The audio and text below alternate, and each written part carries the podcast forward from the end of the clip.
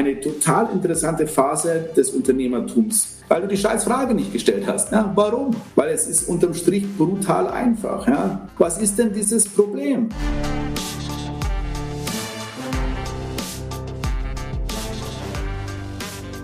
Zum Gipfel der Skalierung. Unser Special mit Investor und Unternehmer Josef Brunner, Gründer von Unternehmen wie Julix, Relia und der AFT-Gruppe. Josef gibt kurzweilige Einblicke, zahlreiche Tipps und spannende Anekdoten aus 20 Jahren Gipfelerstürmung.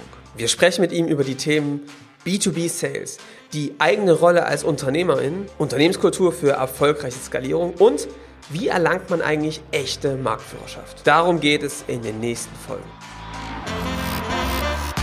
Und damit auch von uns ein herzliches Willkommen hier endlich zu unserer kleinen Miniserie mit unserem, ja, jetzt für ein paar Folgen Dauergast, Josef Brunner. Ihr kennt ihn schon aus der Folge mit Johannes im Interview. Und ähm, ja, wir legen heute ganz hart los und werden gleich mal dazu kommen, wie du hast es im ersten Podcast beschrieben, tektonische Verschiebung am Markt. Wie halte ich so ein Ohr am Markt auch wirklich? Ähm, wie kriege ich Verschiebungen mit und kann das Ganze dann nutzen, um mein Unternehmen oder meine Idee richtig zu platzieren? Johannes, Josef, hallo und herzlich willkommen. Ja, schön, dass ich hier bin. Ich bin unglaublich gespannt auf die Serie ähm, und äh, gehe hier ganz ähm, ja, ehrlich und spontan mit euch in diese Session und äh, hoffe, dass dort vieles rumkommt, was äh, die Leute da draußen nutzen können äh, und gut umsetzen können. Also schön, dass ich hier bin und ich freue mich auf diese Serie. Sehr, sehr cool. Das war ja die Idee. Ne? Wir haben sehr gutes Feedback bekommen auf die Folge. Ähm, es war direkt, es war offen und genau in dem Stil wollen wir das weiter gestalten. Und deswegen war ja die Idee, wir werden das jetzt so machen, dass wir so ein paar Etappen der Skalierung ähm, miteinander schon mal vorher besprochen haben. Was, was, was ist denn so wichtige Schritte auf dem Weg, auf dem Weg hoch zum Bergspitze, zum Gipfel? Deswegen heißt es auch ähm, zum Gipfel der Skalierung. Und darum soll es eigentlich gehen. Wie gestaltet man denn diesen Bergpfad? Darüber wollen wir sprechen. Und wir starten heute mit einem sehr, sehr spannenden Thema, was eigentlich der Ausgangspunkt jeder Wanderung, jeder Bergtour sein sollte, nämlich sich mal zu überlegen, was ist denn eigentlich der Markt? Also auf welchen Berg wollen wir eigentlich hoch? Wo ist eigentlich unser Kunden, unser Segment? Welcher, wie, wie verändert sich der Markt? Was, was beobachten wir? Wie findet man da vielleicht auch Gewissheit rein? Und ich würde eigentlich direkt mal reinstarten, Josef. Und meine Frage wäre direkt an dich. Sag mal, wie siehst du das? Was sind denn so typische Probleme aus deiner Sicht, oder so, wir suchen wieder nach der Sackgasse der Woche. Ja? Was ist denn die Abkürzung, die viele versuchen zu nehmen, die aber oft nicht funktioniert? Du hast viele Gründer begleitet, du hast vielleicht auch selbst erlebt, wir erleben es auch. Was sind denn so typische Probleme, wenn man sich anfangs mit dem Thema beschäftigt? Wahrscheinlich das Nummer eins Problem, gar nicht mit dem Markt zu sprechen, oder?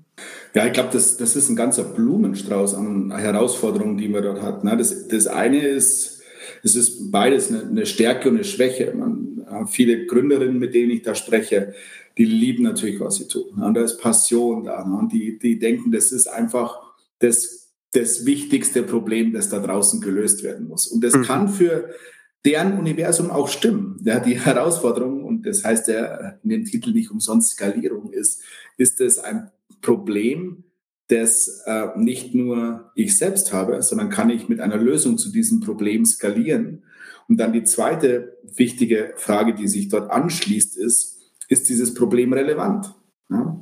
Und wenn ein Problem blöd und schwierig ist, aber nicht relevant, dann wird das mit der ökonomischen Skalierung nichts. Und äh, das ist eine hoch unemotionale Frage. Und als äh, Gründer ist man ja tendenziell positiv und immer voller Emotionalität. Und das äh, sehe ich als sehr, sehr schwierig bei, bei vielen First-Time-Founders, diese Emotionalität und diese Positivität richtig einzusetzen und mit der rosa-roten Brille kein Zerrbild für sich selbst zu erzeugen.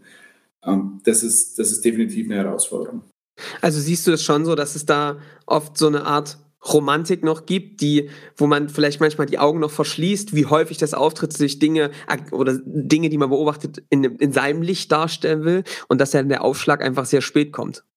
Ja, viele Gründer haben eine romantische Beziehung zur Lösung, aber eigentlich sollten sie eine romantische Beziehung zum Business Case haben. Ja.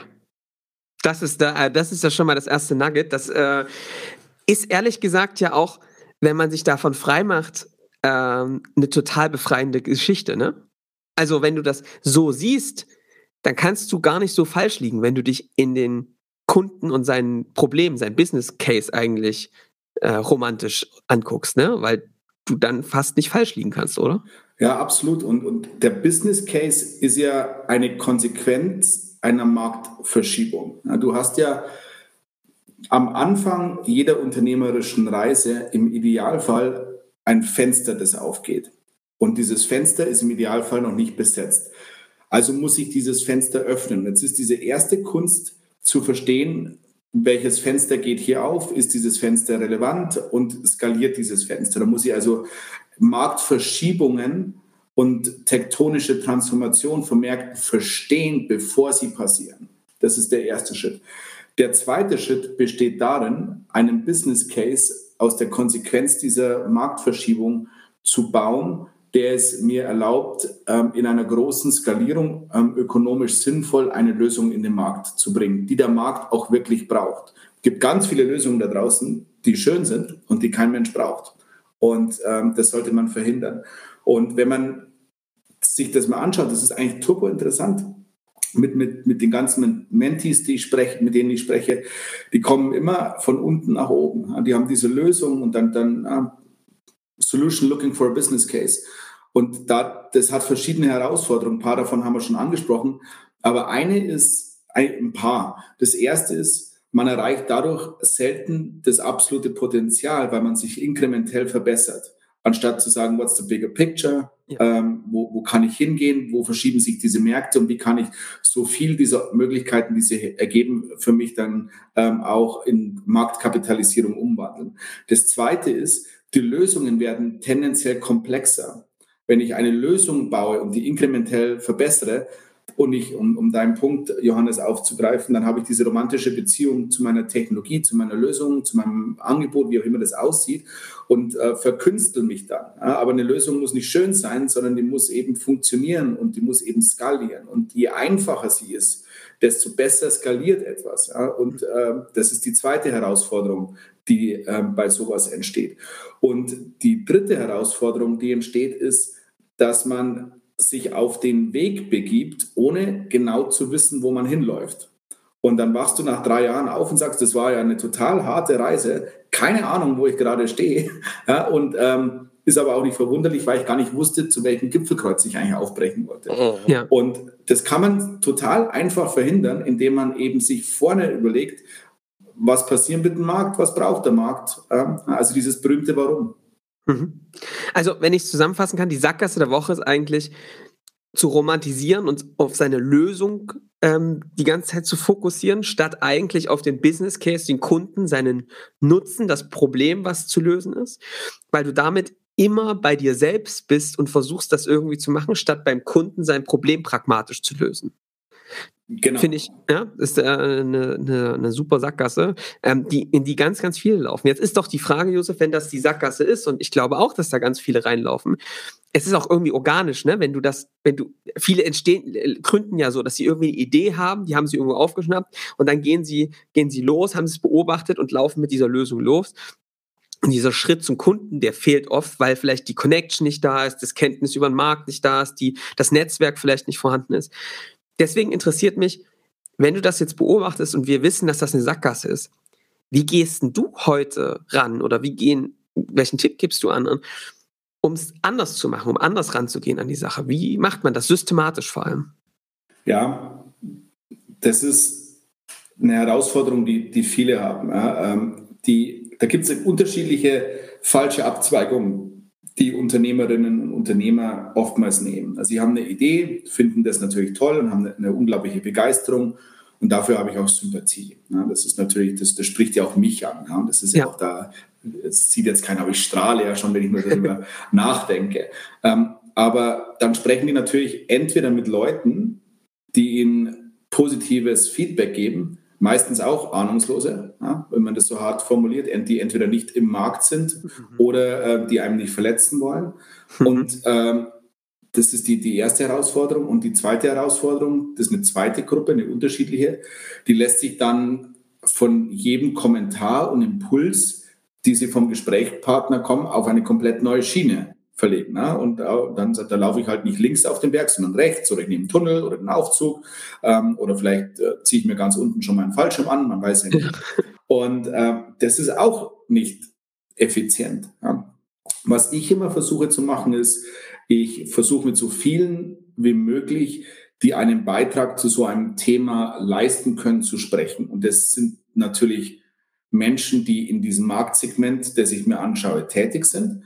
Und dann höre ich mir einfach mal an, wie dieser Markt so tickt, ähm, weil diese existierenden Platzhirsche viel Domain-Expertise haben, aber gleichzeitig oftmals, und das meine ich jetzt gar nicht so despektierlich, wie sich das anhört, oftmals Naysayer sind. Also die kommen dann natürlich mit sehr, sehr vielen Argumenten, warum etwas, das Neues nicht funktioniert. Und das muss man aber richtig einordnen, weil man natürlich verstehen muss, dass die Wahrscheinlichkeit, dass ein bestehender Marktteilnehmer den Markt aus sich heraus aufbricht und neu definiert, einfach sehr, sehr gering ist. Das, mhm. Da gibt es nur ganz, ganz wenige Ausnahmen. In der Regel kommt Markttransformation von außen oder Marktdisruption von außen basierend auf einer Markttransformation. Ähm, aber das höre ich mir trotzdem an, weil die sind ja deswegen nicht, liegen ja nicht falsch. Ne? Meine Conclusio ist nur eine andere. Und dann spreche ich aber auch mit ganz anderen Menschen zum Thema Equity Story. Ne? Also wie viel Werthaltigkeit kann da drin entstehen? Wie baue ich das Unternehmen richtig auf? Ähm, auf was sollte ich mich aus, aus einer Marktkapitalisierungssicht konzentrieren? Und dann versuche ich die zwei Sachen zusammenzubringen und zu verheiraten und baue daraus quasi meine Route, wie ich auf dieses Gipfelkreuz komme. Und dann höre ich nicht mehr auf. Und ab dann ignoriere ich so gut wie jeden und sage, und jetzt ich, egal was es kostet, ihr kriegt mich nicht kaputt und ich komme da hoch. Also unterschiedliche Phasen. Ja, ja. Wie wichtig ist bei dem Thema die Geschwindigkeit? Weil ganz ehrlich, Keio Darlings wird, es wird immer härter und schwieriger, umso später ich diese Fragen stelle. Ne? Wahrscheinlich ist es so neue Idee und sofort in diese Umsetzung dieser zwei Schritte gehen, die du gerade gesagt hast. Total, ja. Also ist, ähm, auch da gibt es wieder unterschiedliche Philosophien. Es gibt ja dieses äh, berühmte Fail Fast ähm, Prinzip und ähm, das finde ich furchtbar. Ja? mein Prinzip ist Don't Fail. Ja, und äh, es ist doch, ob ich jetzt schnell scheitere oder langsam, ist doch beide scheiße. Ja? Mhm. Äh, vor allem, wenn man es mit so einem, das klingt jetzt, also wenn man es schon ein paar Mal gemacht hat, ist es ein leichter Schritt. Es ist schon eine Aufgabe, ne? Aber mit so einem klaren Vorschritt so viele Dinge vermeiden kann, nämlich sich zum Beispiel komplett auf den falschen Gipfel zu begeben zu haben oder zu merken, ey, du kommst da gar nicht hoch, das, da gibt es überhaupt keinen Weg hoch, ne? Oder es gibt da überhaupt keinen Berg, da gibt es einfach keinen Bedarf. Schon diese Energie da reinzusetzen, ist ja wirklich ein Wahnsinn eigentlich. Ja, absolut, ja. Aber ähm, ich bin ja, wir haben das letzte Mal darüber gesprochen, ich wollte ja eigentlich Physik studieren und bin ja ein großer Fan der Quantenmechanik und äh, um jetzt in physikalischen äh, Terminologie zu sprechen, äh, Wirkungsgrad. Also hm. ich, ich, ich investiere irgendwo Energieeinheiten, ich investiere irgendwo Joule, um mal schauen, dass sie den größtmöglichen äh, Wirkungsgrad entfalten. Ja? Uh, biggest bang for the buck, wie der Amerikaner sagt. Also dann halt am, am Anfang langsam sein, wirklich nachdenken, gehe ich jetzt auf diesen Berg hoch. Aber wenn ich diesen ersten Schritt gesetzt habe, dann laufe ich da hoch. Sehr gut. Über die Phase sprechen wir noch, äh, versprochen. Ähm, was wir jetzt nochmal an dieser Vorphase interessant finde, ist, du beschreibst ja eigentlich was, wo mal jemand sehr berühmtes gesagt hat, äh, wenn ich meine Kunden gefragt hätte, was sie gebraucht hätten, hätten die gesagt, schnellere Pferde. Äh, das war Henry Ford, äh, so, wenn mich nicht alles täuscht. Und jetzt hast du ja was ganz Interessantes beschrieben. Du hörst dir das schon an, ne, wenn die Leute sagen, sie wollen schnellere Pferde. Ähm, aber du sagst dann, was mache ich mit der Information? Ne? Du wertest die nochmal anders, weil du sagst, es ist ja interessant, dass die Zielgruppe sagt, schnellere Pferde. Was ist denn das Bedürfnis dahinter, oder? Habe ich das richtig verstanden? Ja, auf die Pferdefrage würde ich gar nicht kommen, sondern die Herausforderung wäre ja die, wollen sie schneller von A nach B kommen, wollen sie ja. sicherer dorthin kommen, komfortabler. Also ja. das, das Warum die Konsequenz daraus abzuleiten, ähm, das ist ja dann erst der zweite Schritt. Mhm. Aber Johannes, trotzdem ist es ein sehr, sehr valider Punkt, weil die Leute immer auf dem Pferd sofort sind und aufsatteln wollen. Ja. Aber sie verstehen gar nicht dieses Warum. Und, und was mich was mich wirklich stört, jetzt verliere ich meine Positivität für eine Sekunde. Die kommt, komm, kriegen wir wieder. kommt wieder, ja. ja. Ähm, was mich wirklich stört, ist, ähm, es gibt so viele Menschen da draußen, die, die suchen händeringend nach Templates. Sagen, wie baue ich ein Unternehmen? Also quasi in vitro Unter Unternehmertum. Und das ist schwierig, weil du natürlich kontextualisiert die richtige Entscheidung treffen musst und die richtige Frage stellen musst. Und warum sage ich das? Es gibt so viele Leitfäden zu dem, zu Purpose and Vision and Mission und zu dem Why und diesen, diesen verschiedenen Gründen, die hinter einem erfolgreichen Unternehmertum ste stehen. Und das ist mir alles viel zu kompliziert. Und das ist mir alles viel zu überakademisiert. Ja, weil es ist unterm Strich brutal einfach. Ja. Was ist denn dieses Problem? Ja, das ist, das, diese, wir, wir haben jetzt eine, eine total interessante Phase des Unternehmertums erreicht, in dem das Unternehmertum im Gegensatz zu 20 Jahren, ich bin jetzt 39, Wahnsinn, vor 20 Jahren oder länger als vor 20 Jahren, äh, als ich angefangen habe, war das natürlich alles noch sehr ähm, unerfahren und auch unprofessionell. Und ein gewisser Pragmatismus und Hemdärmeligkeit und vielleicht auch Blauäugigkeit war ähm, hilfreich.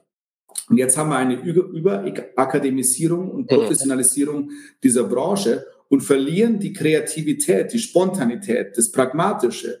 Und dadurch äh, sagen Leute, ja, aber ich habe doch diese 37 Ratgeber gelesen. Genau. Warum klappt denn das nicht? Weil du die scheiß Frage nicht gestellt hast. Ja, warum? ja.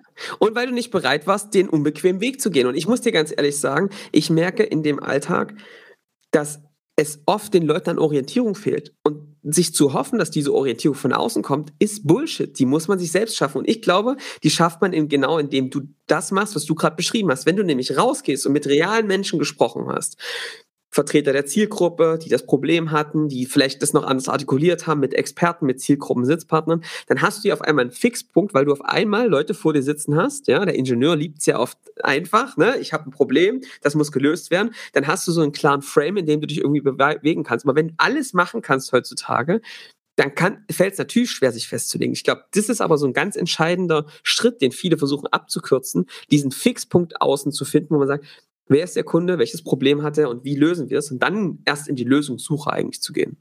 Absolut, ja. Ich, ich beschreibe das nicht als Fixpunkt, sondern für mich ist das immer ein Nordstern. Ja. ja. Das ist das Licht, das leuchtet und da laufe ich und laufe ich und laufe ich. Ja. Und ähm, als jemand, der ein, ein sehr einfacher Geist ist, versuche ich alles so einfach wie möglich zu formulieren. Ja. Und wenn ich das nicht schaffe, und das passiert, dann mache ich es nicht, weil ich es dann nicht verstanden habe. Mhm. Ja, ich hatte mal so, ein, so einen Case, den ich mir wahnsinnig intensiv angeschaut habe, ging es um das, ähm, so eine Art Circular Economy Approach zur, zum Recycling von ähm, Batterien, die im E-Mobility-Umfeld eingesetzt werden. Und ähm, habe mich da sehr, sehr intensiv damit auseinandergesetzt. Und es hat halt wenig mit Physik, viel mit Chemie zu tun. Und da ich das nicht verstanden habe und da ich das nicht einfach formulieren konnte, habe ich es nicht gemacht. Ja, ich konnte meinen Nordstern da drin nicht finden. Ja. Und das war richtig. Aber ich, ich hätte mich verlaufen. Ja, ja. Ist es sexier, am Produkt zu arbeiten, als so einen Nordstern rauszuformulieren, rauszukramen, wirklich die, die einzelnen Fäden zusammenzuführen? Ist das, warum sind Leute nicht bereit, diesen, diesen spärlichen Weg zu gehen, diesen Fixstern, diesen Nordstern festzulegen? Warum verliert man sich dann in diesen kleinen, kleinen Produktentwicklung ganz oft? Weil es, es ist wesentlich einfacher, ein Produkt zu bauen, ähm, als komplexe Sachverhalte so zu durchdringen, dass du sie komplett verstanden hast. Ja?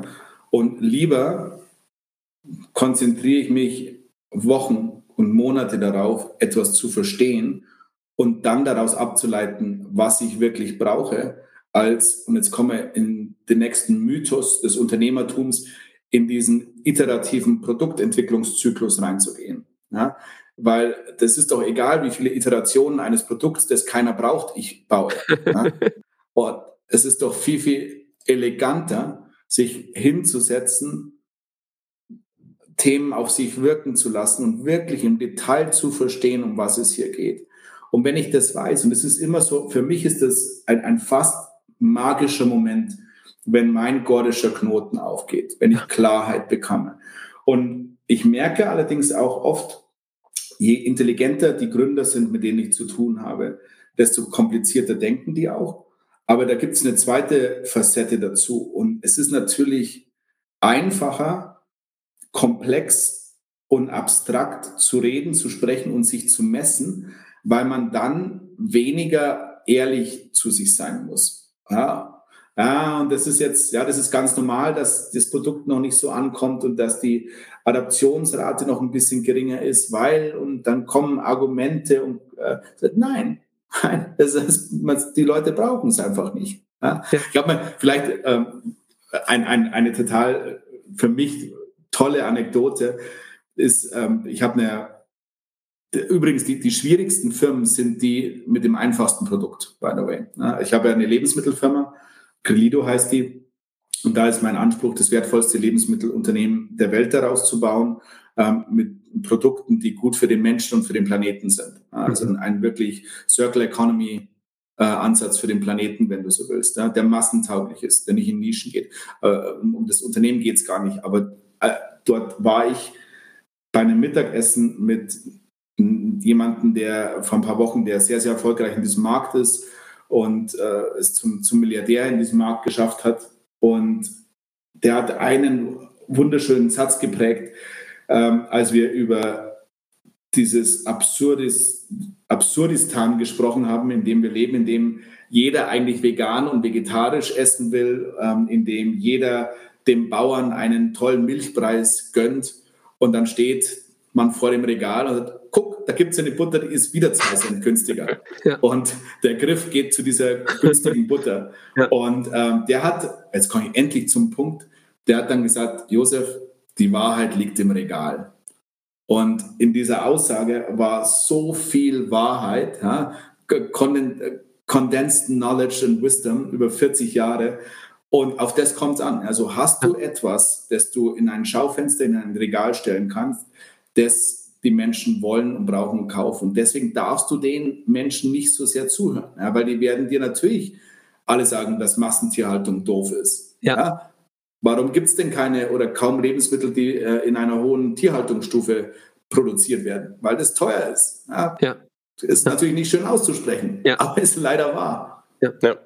Also ich glaube, das heißt, man muss es eigentlich schaffen, Sherlock Holmes-mäßig, ähm, sich reinzuarbeiten ins Thema, es zu verstehen. Ähm, wir, nennen, wir nutzen dann so ein Tool der Engpassanalyse, ist aber auch, glaube ich, egal, welches Tool man nutzt, um genau zu verstehen, was sind eigentlich die Engpässe beim Kunden auf der anderen Seite, wie hängen die miteinander zusammen, was ist Ursache, was ist Wirkung, um eigentlich ein klares Bild zu bekommen, wie, wie, warum gibt es denn diese Probleme auf dem Markt, treten sie wiederholbar auf. Ähm, wir werden in der nächsten Folge mal darüber reden, wie du Ideen bewertest, die du dann daraus generierst. Ja, wir haben es bewusst in dieser Reihenfolge gemacht, weil wir glauben, das muss der Anfang sein dieser Marktbeobachtung. Hast du eine Systematik, wie du dann zum Beispiel mit Vertretern aus der Zielgruppe, aus dem Markt sprichst? Hast du nutzt du da irgendwie keine Ahnung, es gibt ja da ähm, Tools wie ähm, Canvases, um da irgendwie strukturiert dieses Wissen rauszuziehen. Oder wie machst du das? Hast du da ein Team für oder wie machst du das heutzutage? Auch eine total wichtige Frage. Ähm, du musst Forensiker des Marktes sein, so würde ich das jetzt mal beschreiben. Mhm. Ähm, musst den, den Markt und seine Bewegungen ähm, wirklich auf, auf die Einzelteile oder in die Einzelteile zerlegen und dann antizipieren, wie sich die neu zusammensetzen werden. Ja. Ja. Ähm, führt meistens dazu, dass dort die größten Opportunities sind, in denen Märkte fragmentiert sind, weil Fragmentierung in der Regel zu Ineffizienzen führt. Mhm. Ähm, das ist übrigens auch, äh, jeder spricht immer über, über plattformökonomische Effekte. Im Endeffekt, wenn man das jetzt weniger kompliziert ausdrückt, nimmst du einfach Ineffizienzen raus. Ja? ja. Das meine ich wieder damit. Das ist, wenn du es mal verstanden hast, wird alles einfach. Ja? ja. Und, auch das Ego mal rauszunehmen ne? und nicht zu denken, dass man hier so, was für eine krasse Sache es ist. Man, wenn man es einfach ausdrücken kann, hat man es verstanden. Ego ist der Nummer eins Grund, warum Menschen und Firmen nicht skalieren und scheitern. Darauf einen Kaffee. Ja. ja. Ähm, zu dem Thema, du hast ja, ich bin ja schon fast wie ein Politiker, stellst mir eine Frage und ich beantworte es. Genau, wir schneiden das alles zurecht. das, du hast ja die Frage zu einem Tooling gestellt. Ja. Auch echt wichtig, ich, weil ich, ich höre das natürlich auch, verschiedene äh, Workshop-Formate, äh, Canvas Business Workshops und das hat das hat für mich zwei ganz, ganz große ähm, Schwierigkeiten, die da dranhängen. Das erste ist, du führst ja, das ist ja die Logik bei diesen Tools, du führst ja deinen Gesprächspartner durch einen Prozess durch. Ja. Und die Wahrscheinlichkeit, dass du jemanden, wenn du ihn führst, dorthin bringst, wo du ihn haben willst, ist leider verdammt hoch. So, jetzt kommst du da rein und sagst, ja, eigentlich will ich das schon machen. Das ist, der denkt das bestimmt auch, dass die, die, die Welt Brezen gefüllt mit Sauerkraut und Ketchup braucht. Mhm. Und dann führst du diesen Gesprächsteilnehmer dadurch, bis der das auch denkt oder bis dein Tool dir dieses, äh, dieses Ergebnis ausspuckt. Das ist der erste Fehler. Der zweite ist, und das ist ein riesengroßer Fehler, den ganz viele Menschen machen, ist reden anstatt zuzuhören. Je mehr Prozess du hast, je mehr du steuerst, desto mehr bestimmst du das Gespräch. Die Magie ist, bei unterschiedlichen Gesprächspartnern sich hinzusetzen und einfach mal die Schnauze zu halten und zuzuhören, was dein Gegenüber zu sagen hat und was er zu sagen hat und wie er dich durch dieses Gespräch führt und saugt es auf. Ja? Sei dieser Schwamm, der jegliche Informationen äh, zu, zusammenführt und dann am Ende ähm, dieses ganzen Prozesses, dann überlegst du dir, wenn ich das jetzt alles übereinander lege, was, was ist denn die Konsequenz daraus? Also ja. von daher, no tools. Ja. Ja, mhm. ja. Also offene Gespräche, sich zu konzentrieren, zuzuhören, vielleicht auch zu verstehen eigentlich, du musst ja dann, du legst dir ja dann neben, mehrere Kundengespräche, Gespräche nebeneinander und guckst eigentlich, wo ist hier das Muster? Warum haben die das so gesagt, wie sie gesagt haben, um dann irgendwie, du hast ja Forensik gesagt, rauszufinden, was ist eigentlich das Problem hinter den Problemen? Ja? Warum existiert das denn eigentlich? Das kann ein Kunde, der in der Situation im Wald steht, ja gar nicht sehen, was da noch für Bäume drumherum sind. Ja, im Endeffekt, was musst du machen? Du musst verstehen. Ja? Und um zu verstehen, musst du zuhören. Wo legst du dein Ohr an die Schiene vorher? Also wie kommst du auf diese, auf tektonische Verschiebung, auf diese, auf den Anreiz überhaupt eine Idee zu haben, in die Gespräche zu gehen, mit Zielgruppenbesitzpartner, mit Kunden? Also wo ziehst du die, wo ziehst du die Inspiration dafür her? Du, ich bin ein einfach ein Mensch, der mit, mit offenen Ohren und Augen durch die Welt geht. Ja? Und immer wenn ich da, wenn ich unterwegs bin, war jetzt dieses Wochenende, äh, das ganze Wochenende in Luzern wandern. Ja? Und da bin ich so für mich, me, myself and I, meine Lieblingspartner, äh, bin ich unterwegs. Schöne Wandertruppe übrigens. Ja, ja toll. haben wir alle mein Tempo. Ja. Und, und, viele gemeinsame Gespräche. Ja, absolut. Und ja. Ähm, dort, das ist quasi meine Meditation. Ja, und dann bin ich da unterwegs und dann denke ich halt über die Woche nach und denke, Mensch, hm, das ist ja nicht sehr effizient, wie das läuft. Dann denke ich über andere Sachen nach, dann denke ich über Themen nach, die ich gelesen habe.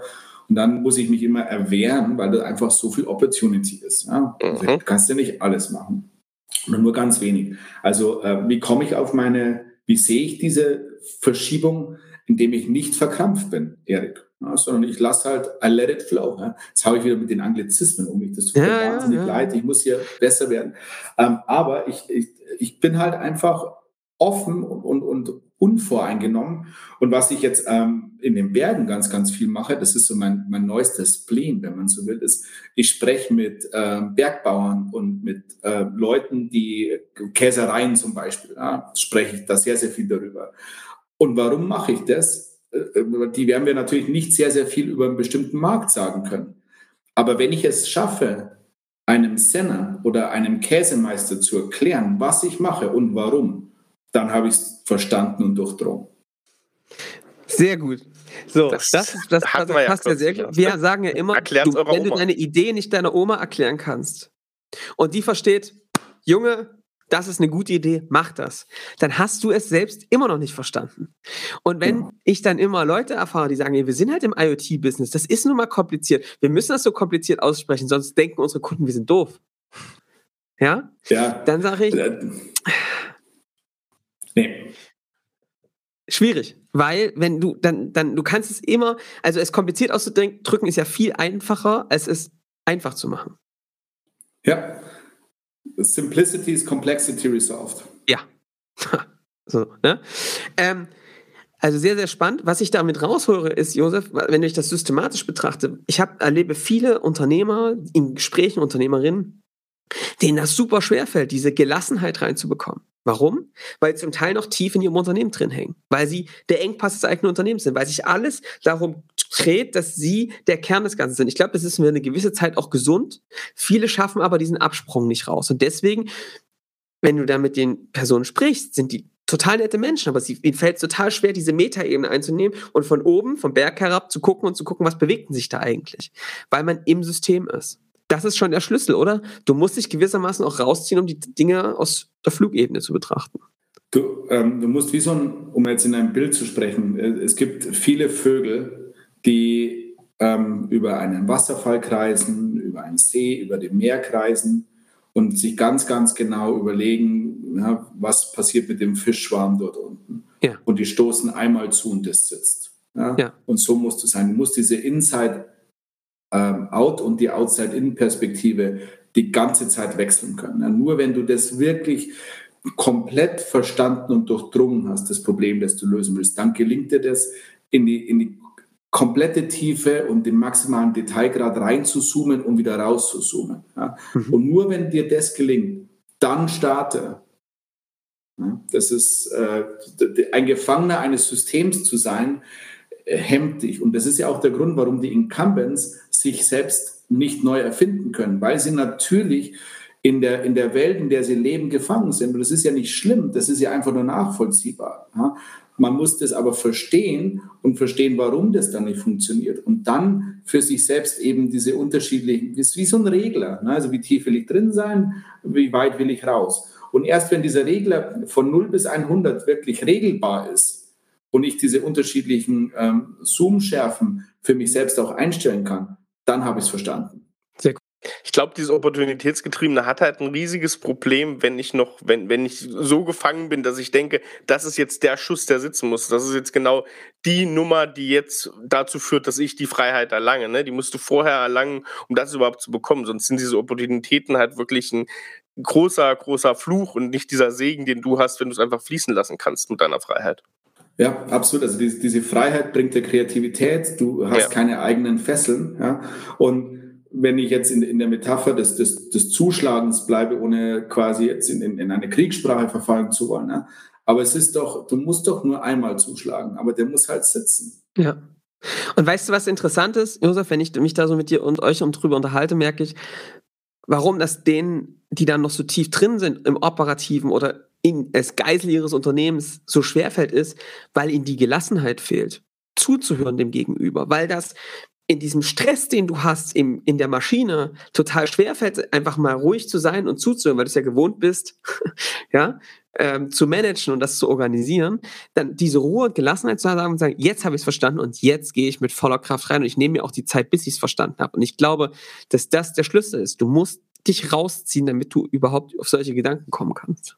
Also das, äh, ich bin da komplett bei dir, Johannes, aus dem Grund, den du beschrieben hast, aber noch aus einem zweiten Grund. Also diese Gelassenheit, das ist ja wie äh, der nächste Mythos, der mich ja wahnsinnig macht, ist diese, diese Meditiererei. Ja, das, das muss man jetzt als Gründer machen.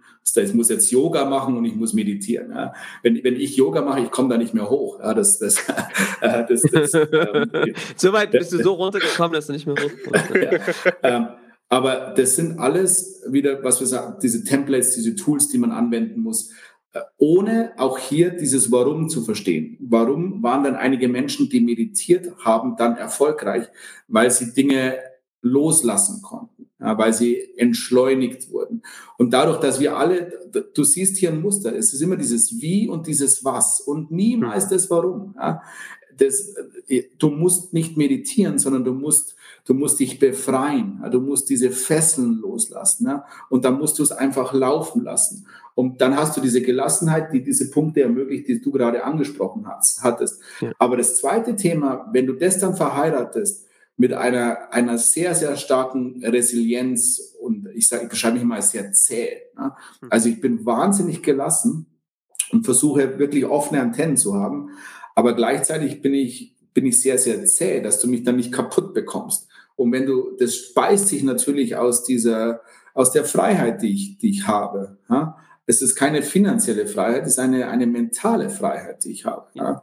Und wenn diese Kombination funktioniert für mich unglaublich gut, und die meisten Leute wollen jemand sein, der sie nicht sind, wollen härter sein, wollen schlauer sein, wollen intelligenter sein, wollen besser aussehen.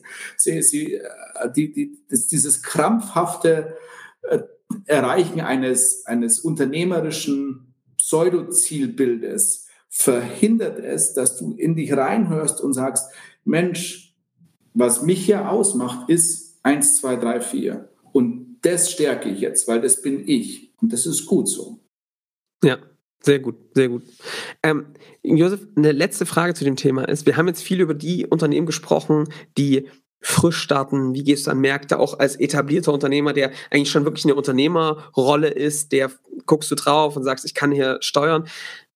Haben wir noch einen Tipp für UnternehmerInnen, die jetzt aber in einem bestehenden Geschäft sind und merken, wir haben eigentlich genau diesen Fehler gemacht. Wir sind eigentlich, haben auf unser, unser Produkt konzentriert oder wir haben einfach nur Dienstleistungen gemacht und sind dem gefolgt, was uns gesagt wurde und haben jetzt irgendwie einen Bauchladen bekommen.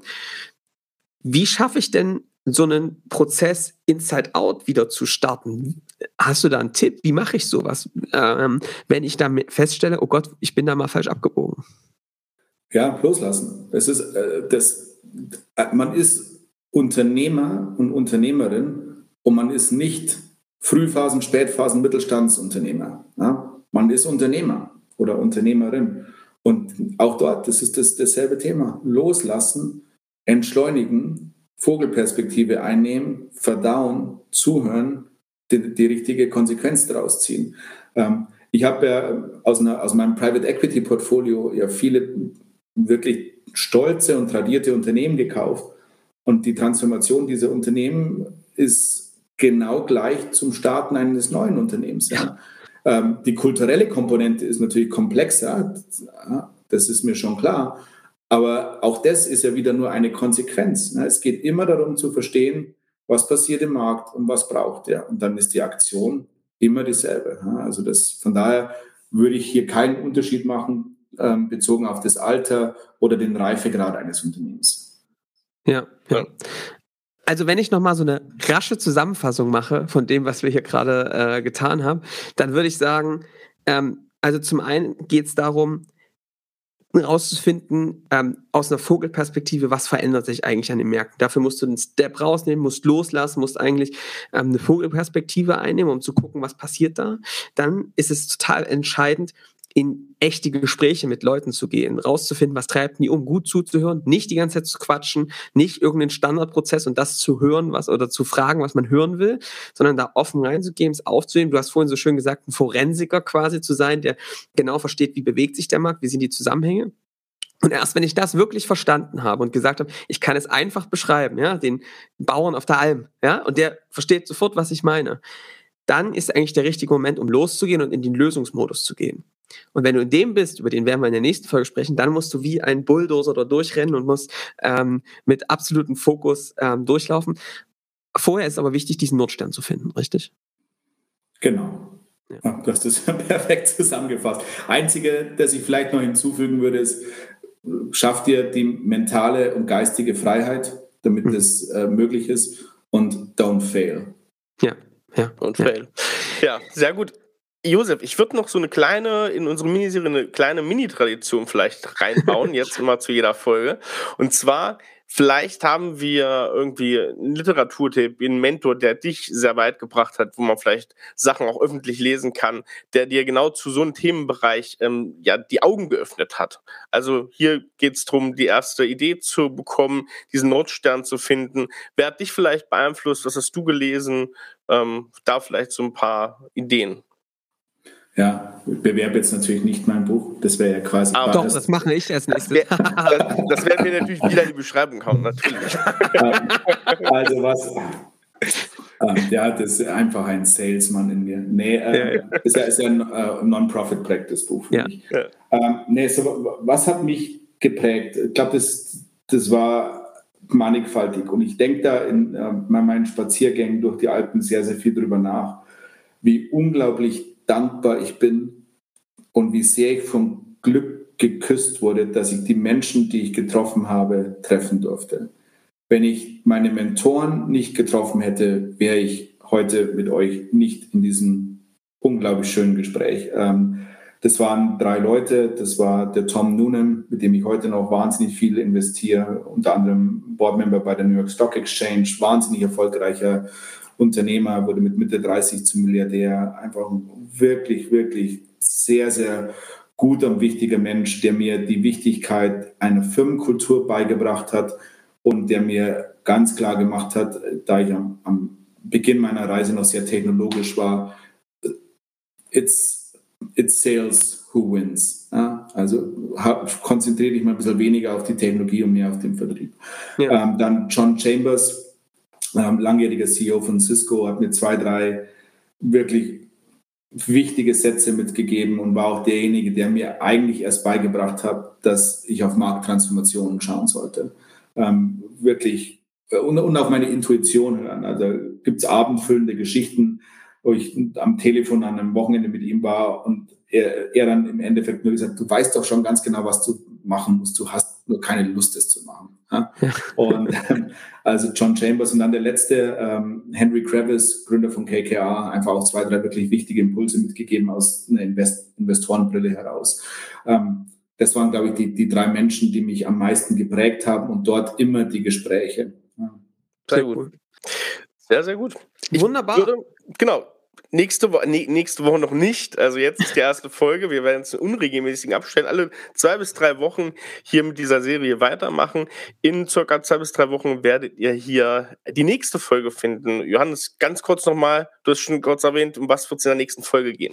Ja, ich glaube, Josef hat eigentlich die perfekte Überleitung schon gemacht. Ähm, wir wollen uns jetzt mal die nächste Phase angucken. Also wenn man dann rausgefunden hat, wir reden ja bewusst nicht, dass man eine Idee gefunden hat, sondern dass man eigentlich geguckt hat, wie sieht der Markt aus, was haben wir für ein Muster entdeckt, Endeffekt sind wir klar darüber, wie die Dinge zusammenhängen, haben wir es verstanden, können wir es einfach formulieren. Wie generiert man darauf jetzt eine Lösungsidee? Wie, wie generiert man die? Wie hält man sie fest? Wie, wie ähm, schafft man eine Ideation, die irgendwie ne, anders ist, als das andere machen? Darüber soll es als nächstes gehen und dann hat Josef so schön gesprochen, wie so ein Bulldozer da durchrennen und ähm, Vollgas geben. Darum soll es in der nächsten Folge gehen. Wie macht man das? Wie geht man die Geschichte an? Sehr gut. Ja, ich würde sagen, das war Teil 1. Äh, wir hoffen, euch hat das Ganze gefallen. Gebt uns weiter fleißig Feedback und äh, sagt uns äh, gerne, was euch hier an den Themen vielleicht auch noch interessiert, welche Fragen wir hier einzeln auch in diese Serie mit reinbringen können an Josef. Und vergesst nicht zu abonnieren. Und wir hören uns dann schon in der nächsten Woche wieder. Bis dahin, macht's gut. Ciao. Ciao, ciao.